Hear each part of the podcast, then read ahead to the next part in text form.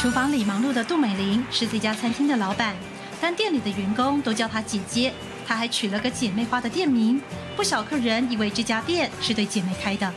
不是新姐妹，是来台湾，然后我们就是呃认识久，大概我们大家都认识大概十年以上了。里面是我比较大，我是大姐，所以他们都一直叫我姐姐。我又跟他说，我我要出来就是开店，做给大家吃一个不一样的料越南料理，问他们要不要跟我一起就拼拼这样子，然后刚好还好，他们就很支持我。在杜美玲号召下，姐妹辞了工作，力挺开店。开放式的厨房以及创意菜色是这家店的最大特色。打抛珠的话，是我们自己创意，就是用呃泰式的打抛珠来夹在面包里面，还有火腿，然后打抛珠，还有我们腌的红白萝卜，还有呃小黄瓜跟香菜夹在里面的，所以吃起来口感是真的很棒。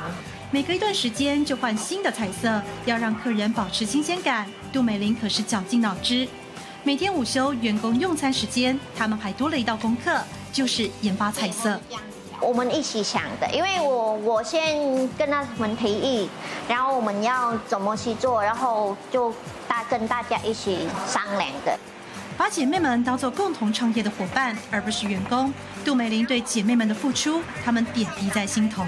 他很重情重义的人，然后他对我们姐妹都很好，所以我们接下来台湾的话，都是来台湾才认识，所以他对我们大家都很好。我我们是员工，也是很好的姐妹。